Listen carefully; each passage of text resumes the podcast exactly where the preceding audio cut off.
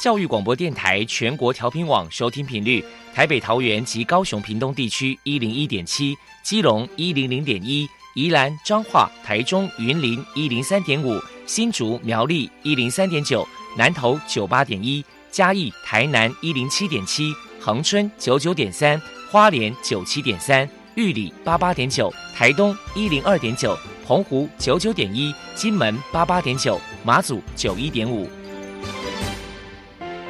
爱是包容，爱是牺牲，爱是分享，爱是服务。因为爱，特殊教育充满了无限的可能。用爱关怀身心障碍同学的未来，用心倾听资赋优异子女的心声。欢迎老师、家长、同学们，大家一起加入特别的爱这个大家庭。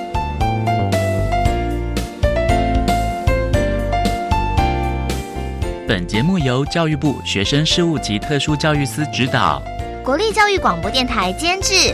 欢迎收听。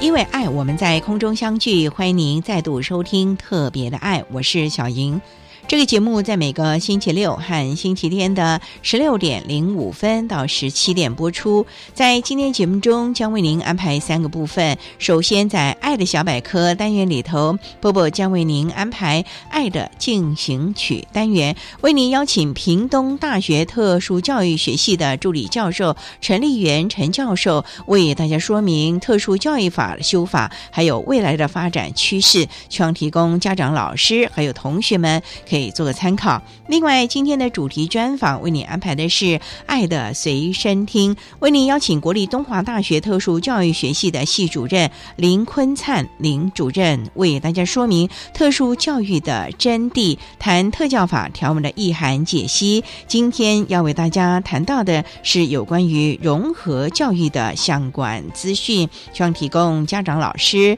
可以做个参考了。节目最后为您安排的是《爱的加油站》，为您邀请台北市立大学特殊教育学系的蔡坤莹教授为大家加油打气了。好，那么开始为您进行今天特别的爱第一部分，由波波为大家安排《爱的进行曲》单元，《爱的进行曲》，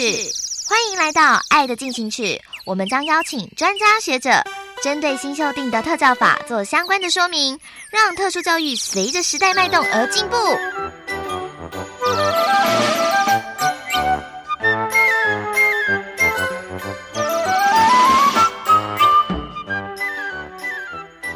大家好，我是 Bobo，欢迎收听《爱的进行曲》。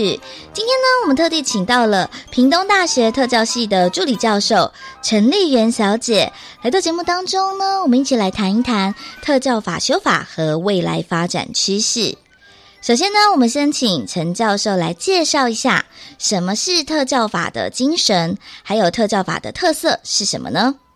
目前来看的话，整个特教法当然是以保障特殊教育学生的学习权益为主来订立的一个办法嘛。那以目前的趋势来看的话，我们尽可能的去以学生的立场来思考，也就是说，整个特教法。从前一波一百零一年、一百零二年的大修法开始啊，朝向这个融合教育的方向在进行，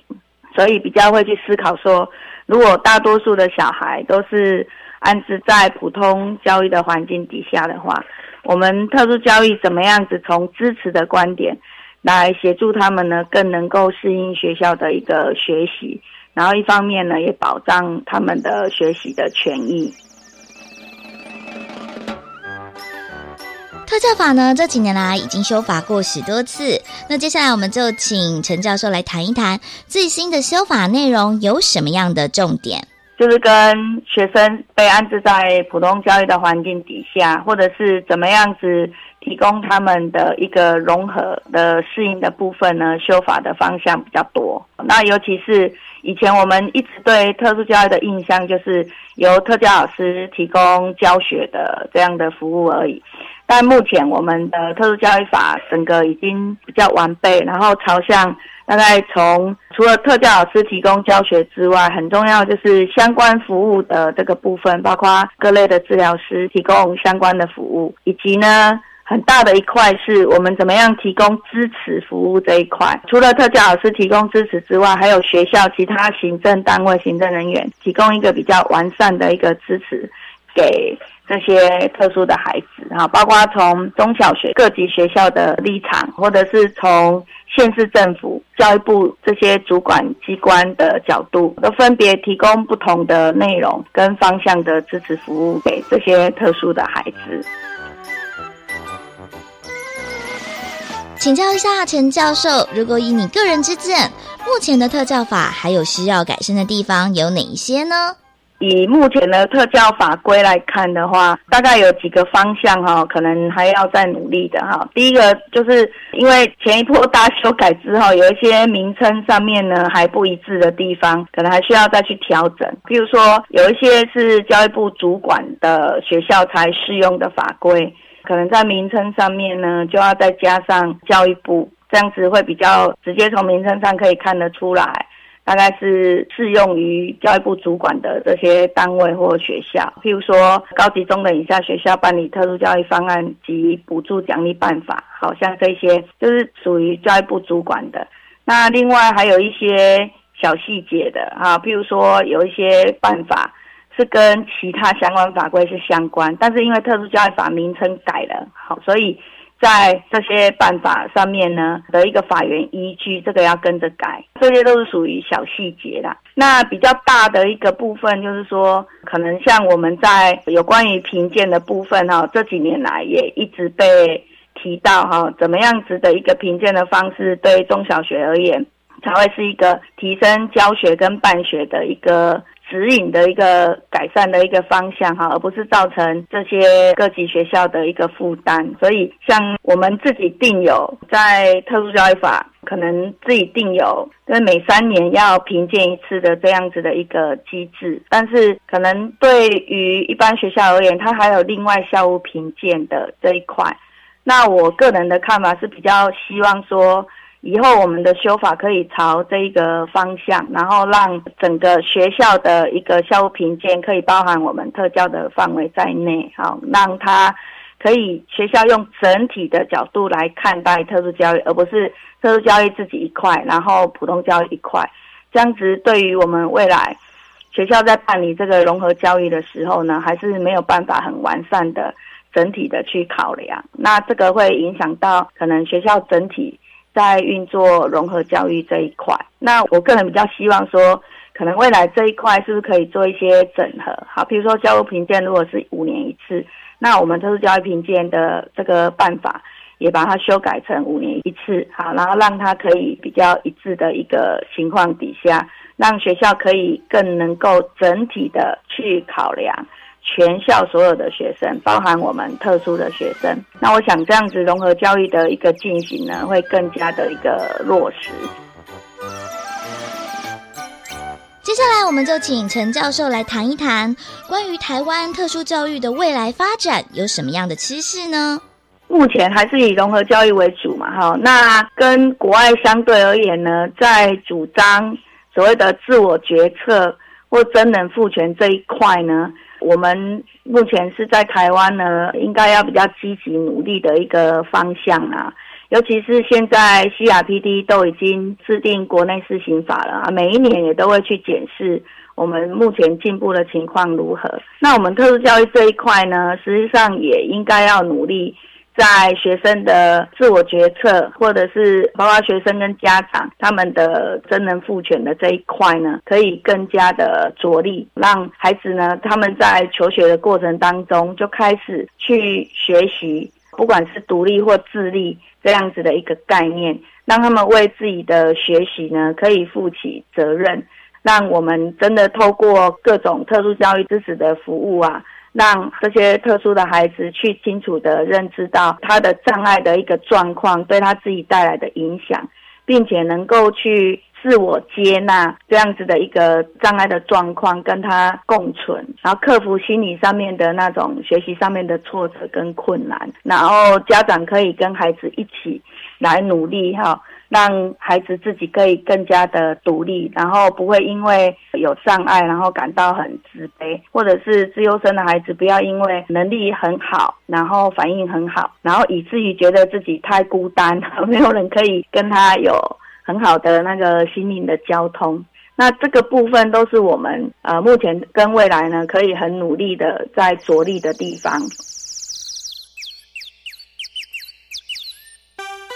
最后，针对特教法，陈教授还有什么样的话想要传达？就是当然，我们政府会努力的去思考，哈怎么样子的一个法规，对这些声音障碍者或自幼的小孩呢，才是真正的一个保障。其实我也很想呼吁，可能立法委员啊，还有家长啊等等哈，特殊教育我。自己个人认为，还是比较需要走向比较专业的，然后能够真正提供孩子支持的，然后让孩子可以有独立或自立生活的这一块。然后我比较不赞成以同情或者是以补助的观点来看待特殊教育，好像什么事情都要政府补助，然后或者是都要依赖政府去提供这些资源。那我还是觉得说，让孩子们可以正视自己的问题，然后我们透过周边的这些权益保障。让他们可以感到不是因为障碍而感到很自卑，或者是让人家歧视。那这一块是我们政府可以努力的。但是我们自己身障者本身，或者是带这样子的一个家庭或立法委员们，可能要很清楚的意识到，怎么样子支持一个孩子，然后让他可以心理健康，然后克服困难的去学习，而不是说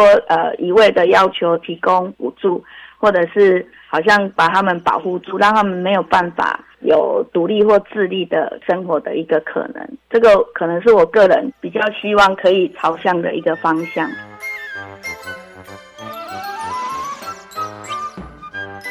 非常谢谢屏东大学特教系的助理教授陈丽媛小姐接受我们的访问。现在我们就把节目现场交还给主持人小莹。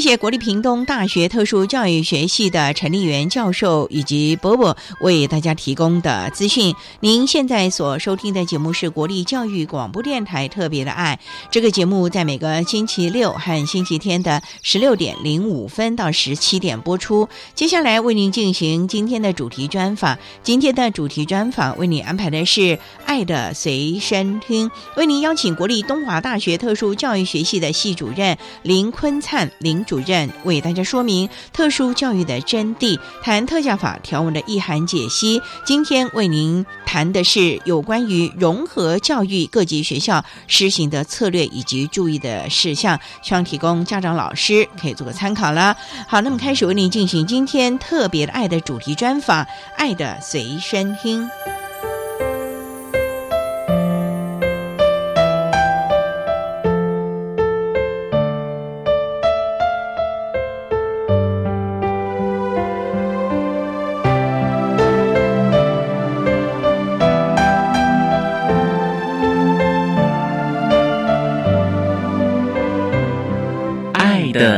身听。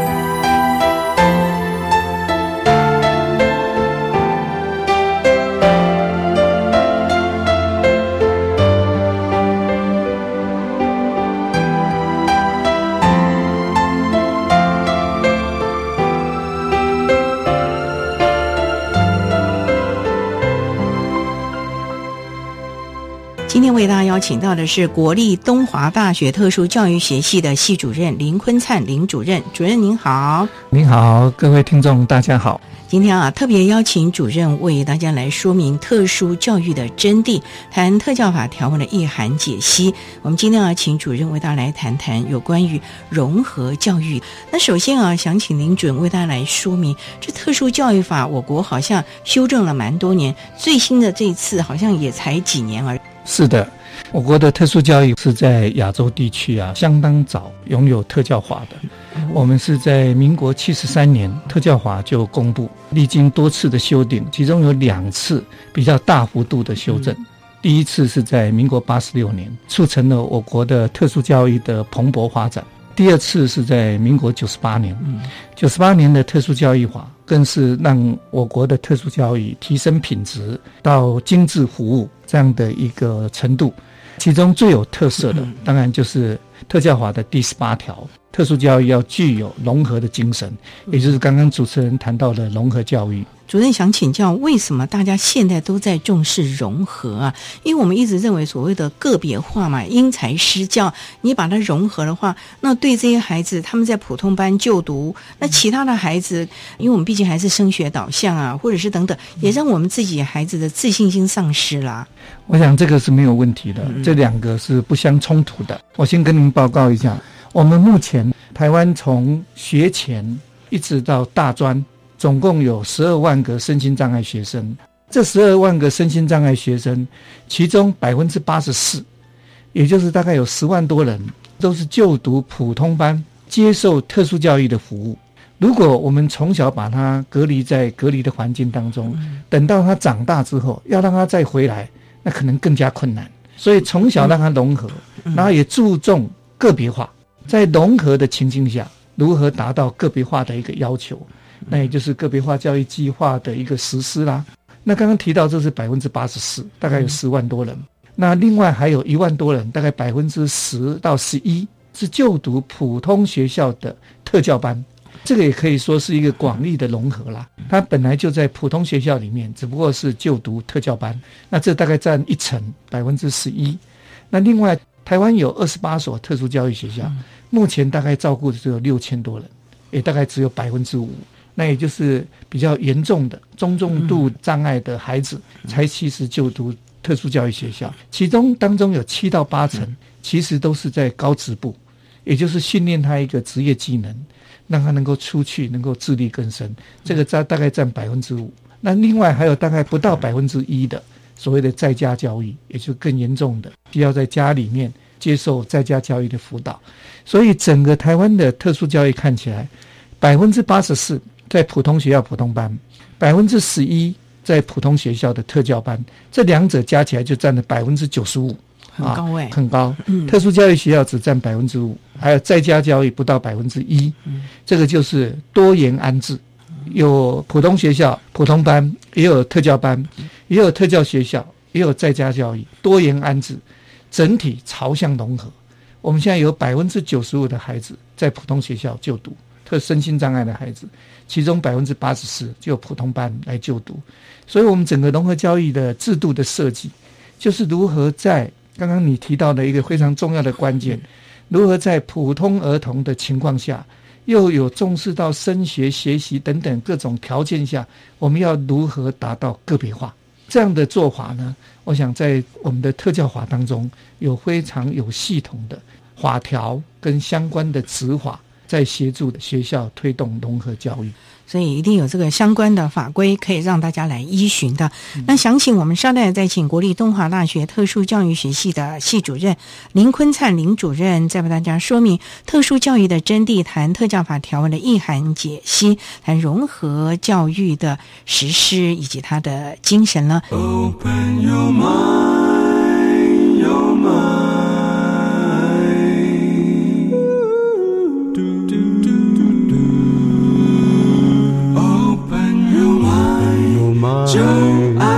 教育电台，教育电台欢迎收听《特别的爱》。在今天节目中，为你邀请国立东华大学特殊教育学系的系主任。林坤灿林主任为大家说明特殊教育的真谛，谈特教法条文的意涵解析。今天为大家解析的是有关于融合教育的相关法规规定。那刚才主任您提到了，既然有将近百分之九十五这么高的比例啊，是在我们所谓的融合来施行特殊教育，到底有些什么样的法规可以真正的落实啊？好。刚刚也跟各位报告过整个融合教育的普及的状态。这边我要特别提到，联合国在二零零六年有九十几个国家签订了所谓的 PRCD，也就是身心障碍者权利公约。我们台湾也在一百零三年把它视为我们的国内法，也就是身心障碍权利公约的施行法。那这个施行法最近才完成第一次的国家报告，其中施行法当中的第二十四条，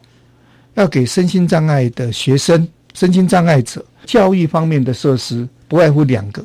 一个就是融合教育的制度，还有一个终身学习。所以各位从整个国际趋势来看，融合教育也是整个国际的一个趋势。我想这个是毋庸置疑的。那至于我国的特殊教育法，刚刚跟各位报告，是在九十八年第二次大幅度修正，其中有两三次的小修。到目前为止，我们也有完整的对融合教育的一个规范，从法规跟执法当中都有一些规范。首先呢，第一个给各位报告啊，在特教法的第刚刚提到特教法第四十八条，特殊教育要具有融合的精神。那在这个融合的精神之下，我们当中有两三个执法。第一个执法就是身心障碍学生就读普通学校的设施跟辅导，在这个办法当中就明确提到，在普通班就读的，也就是融合教育情境下，我们学校必须要提供资源班、巡回辅导班。还有特殊教育方案，来帮助普通班内的特殊儿童提供给他特殊教育的服务，包含他的 IEP 个别化教育计划，包含他的其他的支持服务等，都是在登载这个办法里面。在这个办法之后呢，还有另外一个执法，另外一个执法就是在讲，当一个普通班，刚刚主持人特别提到一个普通班，我们目前国民中小学大概二十来位的学生。其中可能有一到三个生障生。啊，如果这个普通班的老师啊负担过于过重呢，还有他的需求该怎么满足？对哦，那我们的特教法有另外一个执法，就是专门提供给普通班的人力跟物力的资源，提供资源之后，如果仍然不足、仍然负担重的话，可以报请各县市的建务会，每收一个生障生，可以减一到三个普通学生。也减低普通班老师的负担。那我想这个措施在推动融合教育当中是非常具体的一个措施，在台湾的实施也有将近二十来年了，也都一直做得相当的不错。既有普通班的实施原则，又有考虑到普通班的负担，给予资源、人力资源、物力资源，或减少他的班级。那接着就是孩子的学习啦。所以根据我们的特教法的第十九条。特殊教育的课程、教材、教法及评量方式，都必须要保持弹性。所以教育部也有定一个执法，也就是身心障碍的特殊教育的教材、教法及评量方式办法。那其中就明确的指出，要经过课程教学的调整，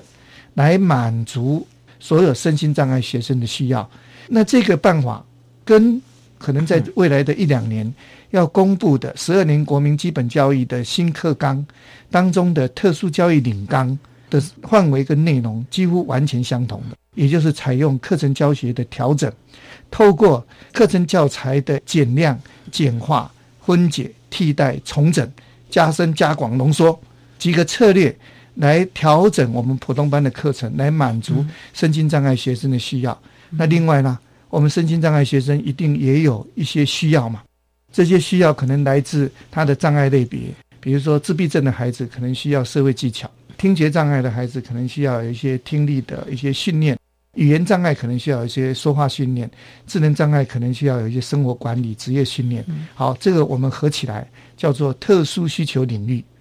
那透过这两个管道。既能够满足障碍所产生的需要，又能够调整普通班的课程教材教法来满足孩子学习。其实这个就是因应融合教育的准备。所以未来我们即将公布的十二年国民基本教育的课纲当中，有关特殊教育的考量，其实主要就是往着融合教育的方向在走。所以其实啊，我们过去了解到，我们特殊教育所教的这些课程，老师都是个别化的。另外，再为孩子设计课程，其实跟我们十二年教育的课纲其实精神是相符合的啊。好，那我们稍待啊，再请国立东华大学特殊教育学系的系主任林坤灿林主任，再为大家说明特殊教育的真谛，谈特教法条文的意涵解析。今天为您谈的是有关于融合教育的法规基础以及施行的方式。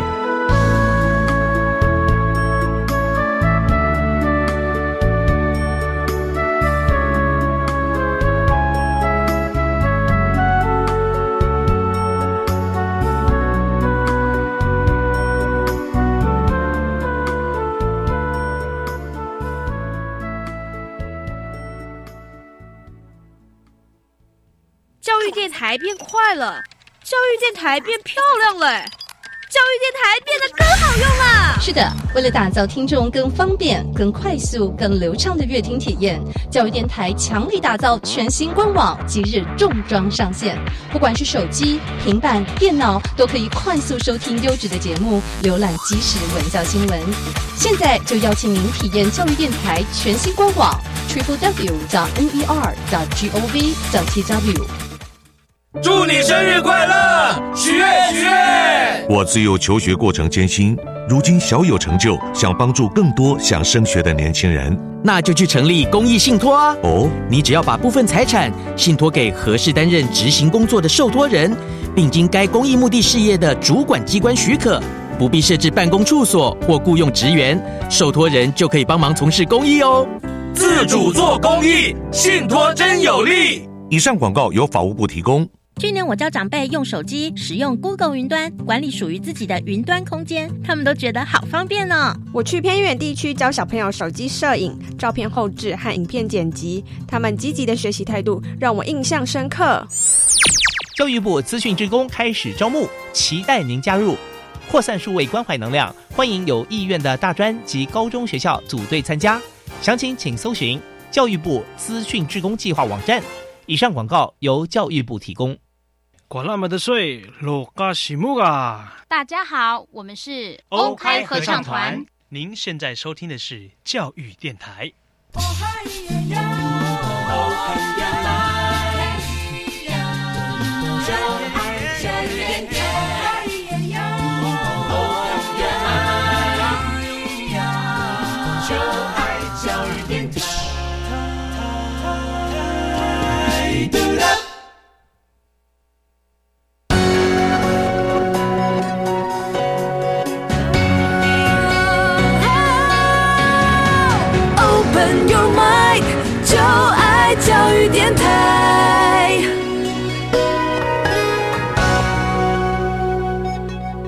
电台欢迎收听《特别的爱》这个节目，是在每个星期六和星期天的十六点零五分到十七点播出。在今天节目中，为您邀请国立东华大学特殊教育学系的系主任林坤灿林主任，为大家说明特殊教育的真谛，谈特教法条文的意涵解析。今天为大家啊分析的是有关于融合教育的相关施行的重点以及做法。刚才啊，在第一部分，林主任已经为大家简单的说明了我们特教法的精神，而其中有关于融合教育的精神，还有相关执法的规定啊。不过啊，也想请教，因为个别化嘛，在我们特殊教育这是非常重要。可是，既然我们的孩子是在普通班就读，普通班的老师当然没有像我们特教老师对于特教有这么多的专业。那这个 IEP 他应该怎么在他的普通班落实，才能够真正的让孩子在这个班里面不像客人一样呢？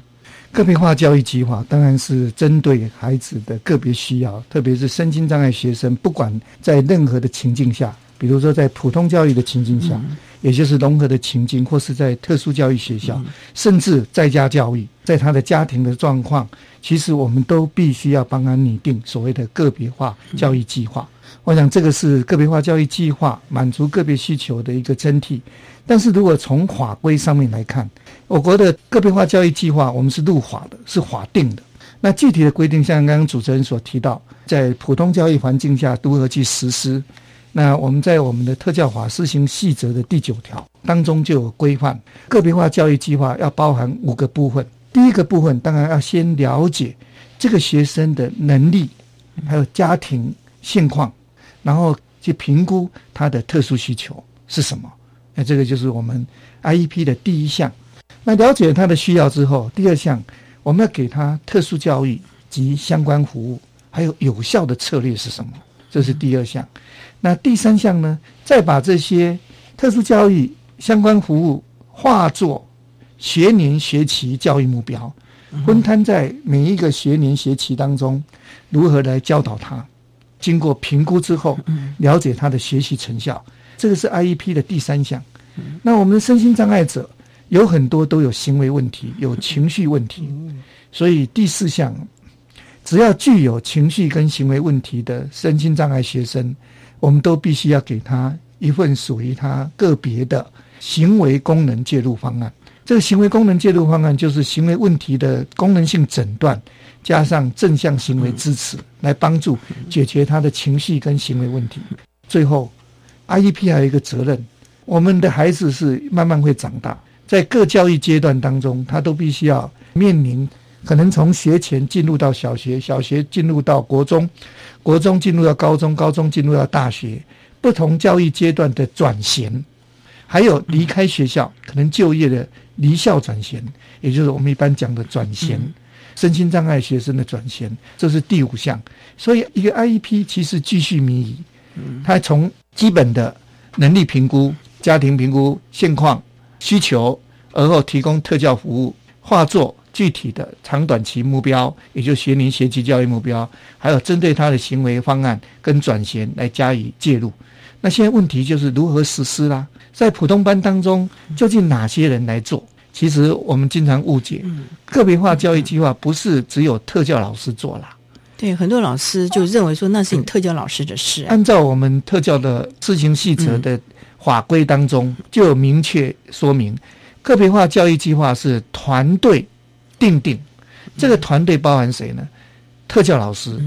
及相关教师，也就是普通班老师、行政人员、家长。这是主要的团队，接着必要的时候要邀请相关专业人员，也就是治疗师或是学生本人。学生本人就是看他大小了，通常国中小的大概还不需要自己来啦，但是高中职以上的可能需要他们一起来参与拟定，合起来这个团队共同来定定所谓的个别化教育计划。所以一份个别化教育计划其实是团队来定做来实施。经常有人这样提啊，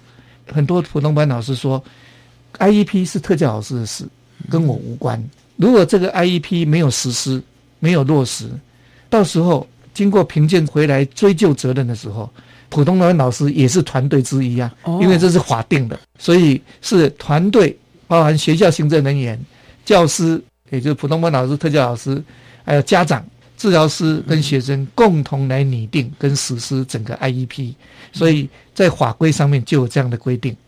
所以啊，大家都必须来负起这个该有的责任。不过，主任，我个人有一个好奇的，因为有一派的说法就是，当你的孩子还小的时候，如果他今天是一个特殊需求的孩子，你希望他将来长大之后要有什么样的能力？是不是他的这个 IEP 就是要反推回来？当他二十岁，可能大学毕业之后，或者是他要进入职场，你希望他是什么样的能力？要反推？回去学前国小、国中、高中要什么样的能力？那这个部分有没有在 IP 上有所谓的衔接呢？而不是每个教育都在做自己的规划了呢？包含普通孩子啊，不是只有身心障孩子。我们大概无法预估他十年、二十年后，甚至三十年后他可能的发展。嗯，因为今天是一个多元化的社会，在多元化的社会当中，任何一个个体都有不同的发展。任何一个个体可能都有不同的发展机会，所以我们的 IEP 其实就是一个孩子的成长记录。就现阶段的成长，我们怎么去照顾他，满足他的需要，来衔接下一个阶段，一直衔接到他在学的年龄，这个我们叫做教育阶段转衔。那等到他离开学校，可能进入到职场或。回到家里面，回到我们大社会里面，我们叫做离校转型。那离校转型加上教育阶段转型，就是我们所谓的转型方案。那至于刚刚主持人讲的啊，有没有一个可能预估二十年后，甚至三十年后一个身心障碍者的发展？我想，身心障碍者的发展跟我们一般人其实是一样的。就好像我们预估一个孩子，他可能十几岁的会做些什么，二十岁的时候会做些什么，三十岁的时候会做些什么。可能从就学到学校毕业，到职场，职场到他建立家庭，整个的生涯，这个我们在身心障碍者叫做生涯转型。那整体的生涯转型呢，是给一个身心障碍者从他出生到学习到就业到他老的过程当中的一个生涯转型。那这个生涯转型当中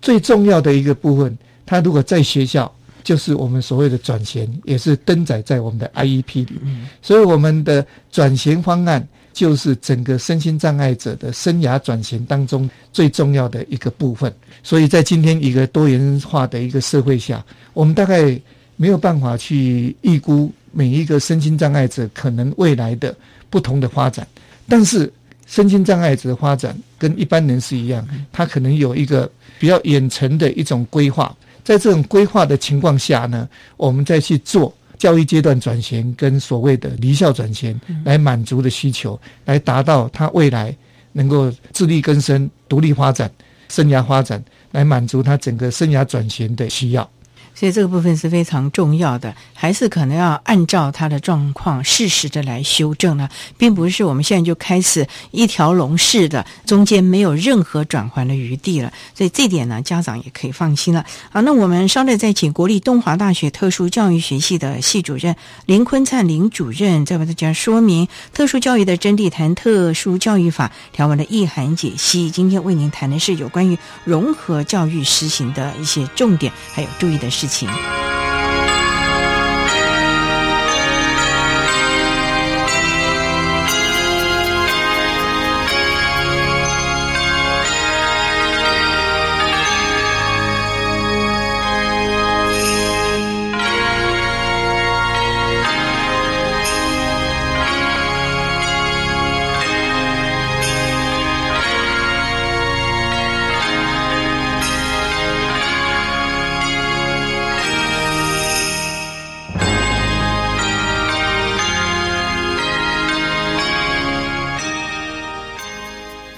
电台欢迎收听《特别的爱》。在今天节目中，为您邀请国立东华大学特殊教育学系的系主任林坤灿林主任，为大家说明特殊教育的真谛，谈特教法条文的意涵。今天为您解析融合教育的落实精神以及相关的措施啊。刚才主任为大家谈到了整个的面向。也想请教了，我们怎么样来在各级学校真正的落实融合？因为我们刚才谈到的是个人的 IEP，学生个别。那现在问题是，学生都在普通班就读，问题是一个普通学校里面，特教生毕竟还是少数。那应该怎么样的来服务这个少数的同学，让他们也能够跟我们一般生同样的享有教育的权益呢？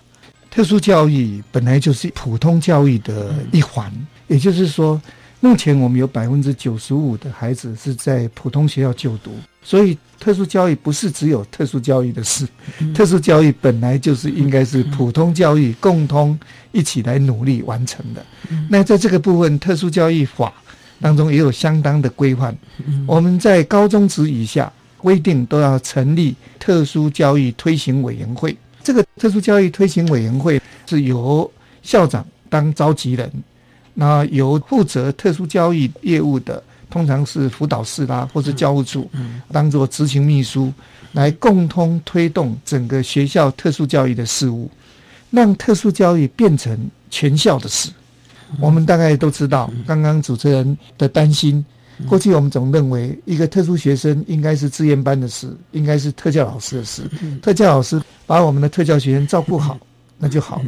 可是今天我们整个的情境是在一个融合的情境下，恐怕不是只有特教老师尽心尽力，志愿班老师尽心尽力就可以把孩子完全照顾好。特别要强化如何跟普通师生在普通班里面相处，普通班的师生如何关怀、如何接纳、如何愿意付出行动来帮助我们的特教生，让他共同一起成长。那融合教育的推动。其实不是只有让生障生回到普通班这样一个简单的一个理念呢。融合教育应该是在普通班里面，让我们生障生能够进步，同样的也能够让我们的普通生一样也能够进步。接着下来，也能够让我们的普通生能够看得到我们的身心障碍学生，即使是一个在身心有缺陷的情况下的弱势。仍然一样的努力，在普通学校的适应，而且能够从生障生当中学习到如何人的不同的面相。所以，整个融合教育应该是在一个普通学校里面，大家共同来加以推动。那在特教法当中，特别安排有特殊教育的推行委员会。那这个推行委员会不是只有特教老师，而是由校长带头，各处室主任都是委员，加上家长，加上普通班老师的代表、特教老师的代表，一起来开会，一起来面对。所以目前的运作，学校只要有特教的问题。比如说，资源班需不需要排课啦？一个身心障碍学生可能有行为的问题，有课程教学调整的问题；一个身障生可能有转衔的困难、安置的困难、鉴定评量的困难，甚至包含他的 IEP，都要送到特推会做一个审查。特特会审查之后呢，通过再交由各处室一起去执行。所以，特殊教育就不再是只有一个资源班的事。特殊教育不再只是一个特教班的事，特殊教育是全校的事，全教各行政处室能够实施。那我再举一个非常务实的例子，比如说我们的特殊儿童，当然有一些特殊需求，可能在教材教具甚至资源上面，可能需要有一些费用。那我每一年如果单纯只有靠特教班啊，普通学校的特教班老师或是资源老师去评估孩子的需要。比如说，这个学期这个孩子，我们身心障碍孩子可能需要十万块，请问一下，我们资源老师、特教老师到哪里去找这个十万块，满足他的需求呢？不能自掏腰包。我发觉很多老师都自己掏腰包买教材，然后回来自己做。哎，没错，很多老师也是在照顾孩子的情况下，又具有爱心，可是也不能让老师吃亏啊。对啊，所以这个时候呢。就很简单啦，你把那个需要的十万块的需求提到特推会去，特推会去做评估嘛，那校长就可以开始评估，各处室就可以开始评估，可能你要十万，即使给五万也好啊，那我们五万就可以来满足我们身心障碍孩子的需求，所以把特殊教育的事情变成是全校的事，变成是全校行政运作当中的一件事，那我想这样的一个特推会如果能够落实。来推动融合教育，将是会一个非常好的成功的例子。另外，当然了，如何加强普通班师生对我们特殊儿童，特别我们有十三类的特殊儿童的认识，跟愿意去接纳、关怀，愿意如何去帮助他们，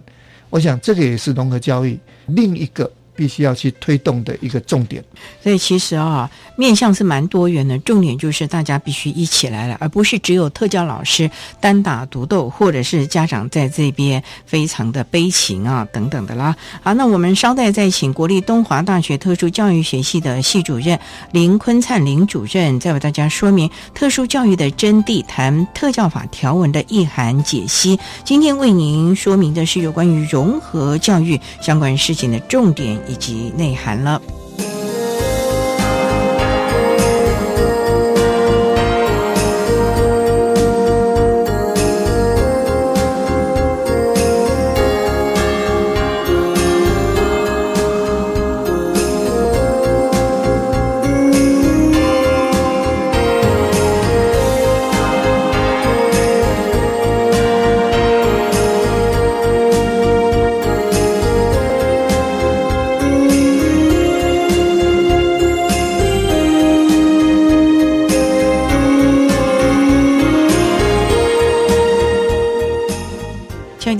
收听《特别的爱》。在今天节目中，为您邀请国立东华大学特殊教育学系的系主任林坤灿林主任，为大家说明特殊教育的真谛，谈特殊教育法条文的意涵解析。今天为您谈的是有关于融合教育的法规的精神意义，以及如何彻底的落实。那我们刚才提到了有关于学生个人的 IEP 啊，甚至于在我们整体的环境当中啊。该注意到特推会的。不过呢，刚才主任有特别提到了，这其中有关于普通班的师生如何的悦纳我们的孩子，而且知道如何相处的这个部分，我个人觉得还蛮重要。因为这群孩子在普通班时间真的是蛮多的，也是他在求学过程中一个很重要的历程。在这个部分，我们普通班的老师班级经营方面能够恰到好处呢。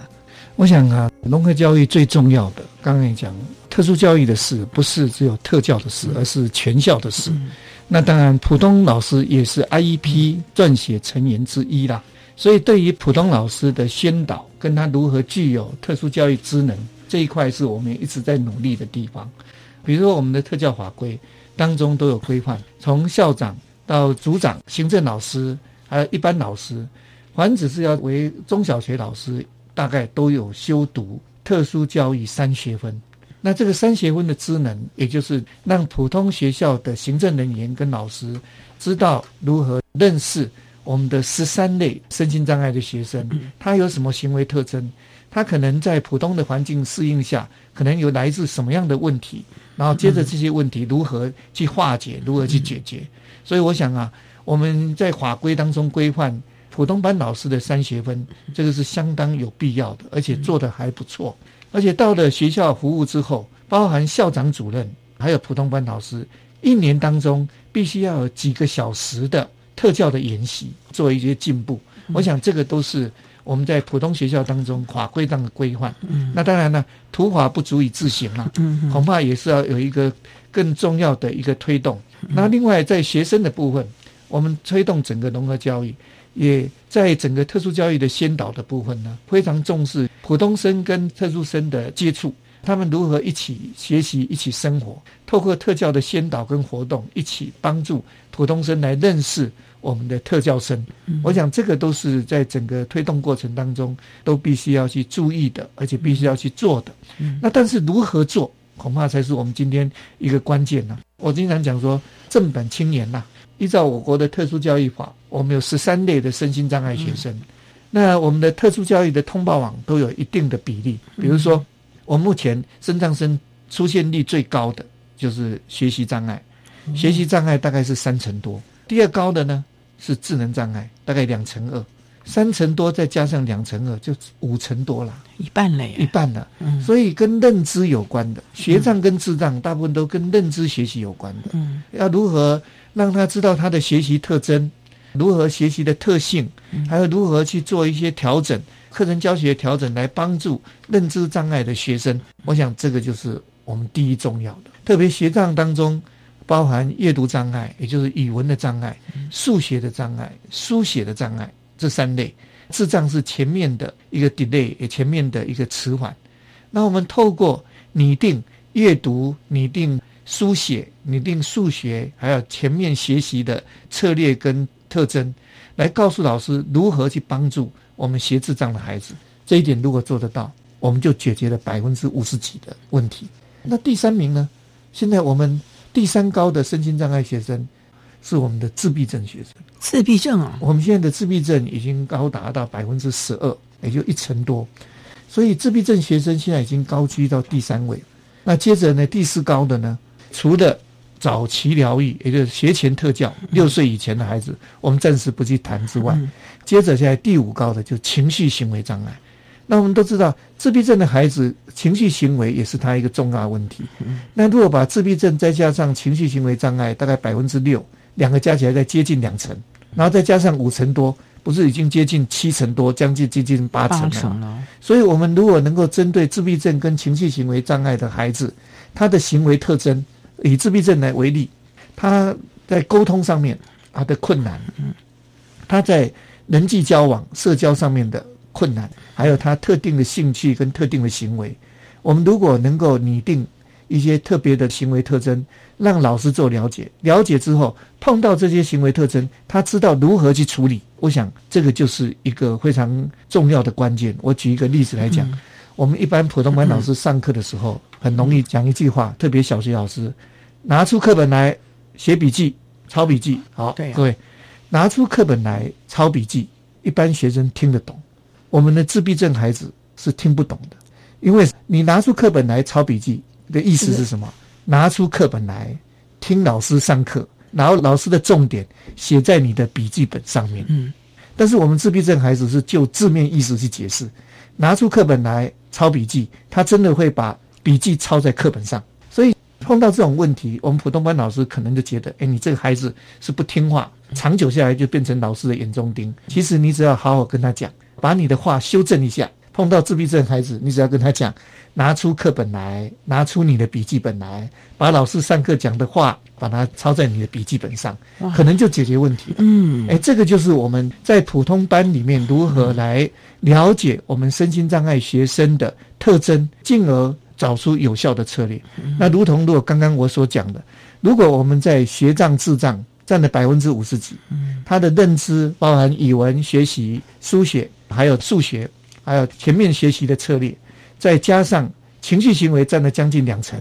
包含他的沟通、他的社交，就是人际交往，还有特定的行为跟兴趣，也就是情绪行为，也能够把它列入的话，找出这些策略应用解决的方法，来告诉我们普通班老师，普通班老师他就会去做了解。而借由那三学分跟平常的研习，了解我们身心障碍孩子，而且知道怎么做。我相信哈，每一位老师都希望帮助学生的。对啊，没有任何一个老师是不希望学生好。只是我们让普通班老师一下子接触我们的特殊学生的时候，他不知道怎么做，不知道怎么做的情况下，难免就会产生漠视、排斥的现象。但是我们如果告诉他他的行为特征、他的策略。有一套先导的方案，我相信呢，所有老师都愿意付出，所有的学生也都愿意付出，自然可以达到所谓融合的最佳状况。这点是非常重要的，重点也是要提升我们老师的专业的能力。那这可能都要相关的配套措施，而不是也让普通班的老师在这里孤立无援，不知道有些什么样的方法或者是工具了。所以还是一句话，大家一起来吧啊！好，那我们今天也非常谢谢国立东华大学特殊教育学系的系主任林坤灿林主任为大家说明特殊教育的真谛，谈特殊教育法条文的意涵解析。今天为您谈的是融合教育。相关的事情的重点以及意涵呢？非常谢谢主任的说明，谢谢您，谢谢各位听众，谢谢。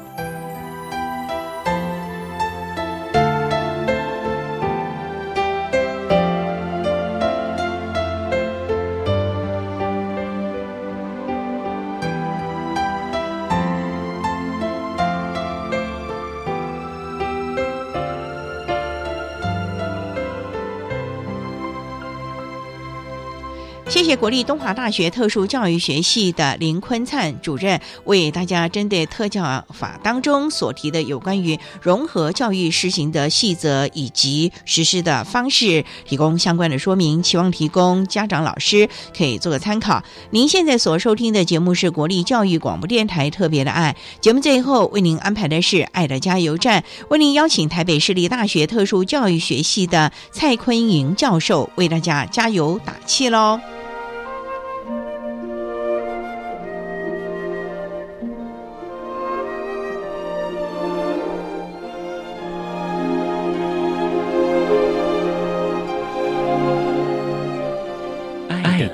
加油站。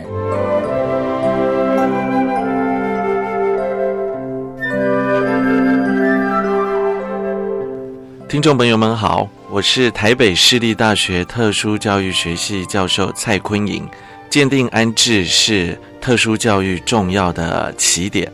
透过专业以及有品质的鉴定安置。可以保障身心障碍及自负业学生接受特殊教育的权益，以及获得适性的安置，对于家长也是一个很好的教育的机会。期待透过学者、专家、主管机关、行政人员、各级的教师、新品人员以及家长的团队合作，使鉴定安置发挥功能。